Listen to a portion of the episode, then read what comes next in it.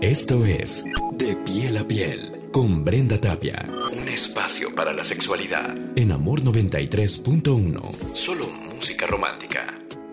Hola, ¿qué tal amigos y amigas de Amor 93.1 Solo Música Romántica? Soy Brenda Tapia, muchas gracias por ser parte de Amor y también gracias por escucharnos a través de la aplicación de iHeartRadio. Bueno, pues como cada viernes tenemos sexualidad auditiva, hoy vamos a hablar del desempeño sexual en los hombres. ¿Y quién mejor para abordar este tema que Oscar Rolando Peña Aguayo? Él es psicoterapeuta integral, humanista y sexólogo. No te despegues, ¿eh? Porque el tema va a estar buenísimo.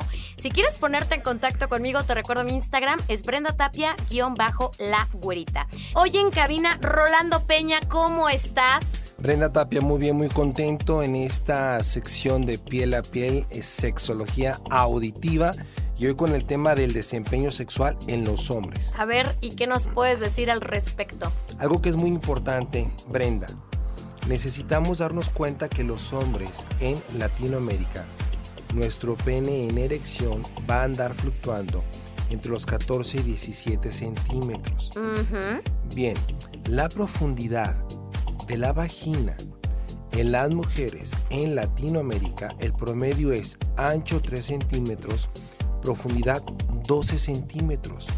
Por consiguiente, si nos damos cuenta que si como hombres estamos en el promedio entre 14 y 17 centímetros, al ingresar a una vagina que mide promedio 12 centímetros, como la vagina es un músculo elástico que se adecua al invitado, va a haber una sensación de plenitud, va a haber una sensación de contacto a fondo sin lastimar.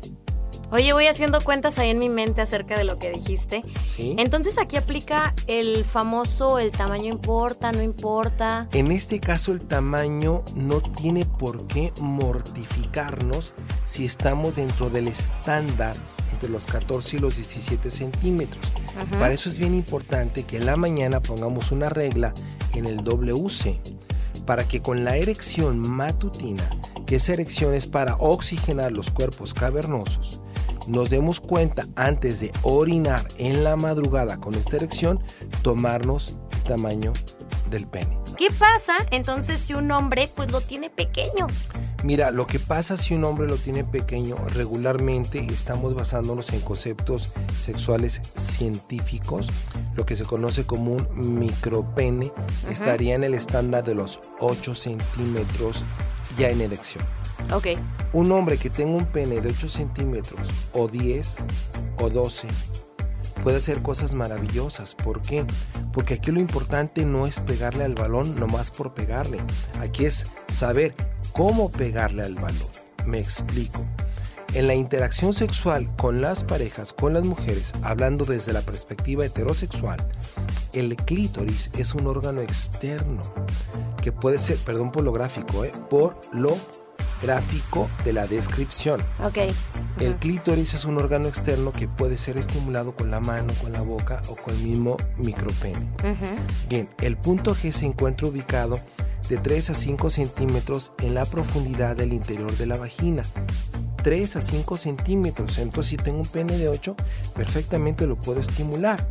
Y el tercer puerto de placer sexual, hablando de esos tres puertos, es el cuello del útero. Entonces, si un hombre sabe cómo interactuar sexualmente con una pareja, con este micropene, puede hacer maravillas. Maravillas. Mira, qué importante es conocer el cuerpo, ¿no? Conocer a la pareja, que le gusta, que no le gusta. Sí, les genera angustia porque vemos películas porno y las películas porno las llegan a considerar como el ABC del manual mexicano de la sexualidad, lo cual no es verdad.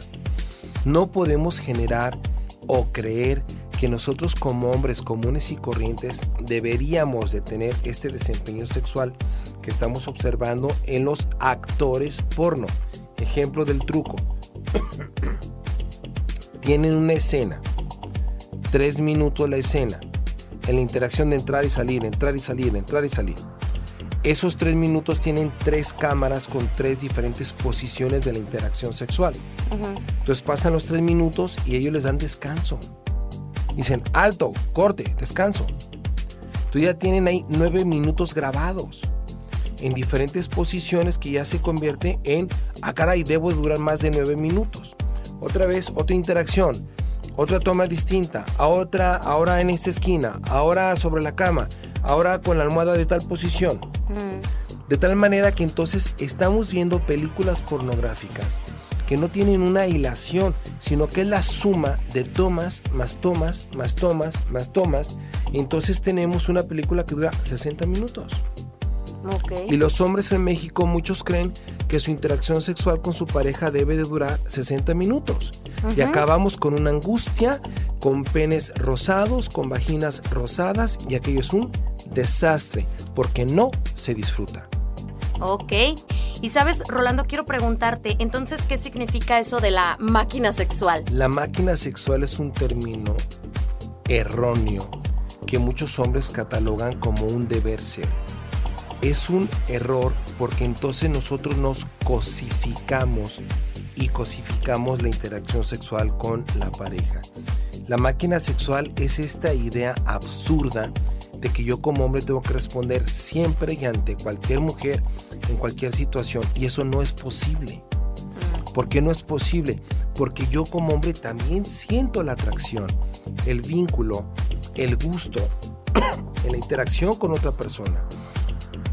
No solamente puedo ser como este hombre eh, metálico, sin sentimientos, sin sentido en la vida, que uso y me dejo usar el concepto de la máquina sexual se malinterpretó con la utilización maravillosa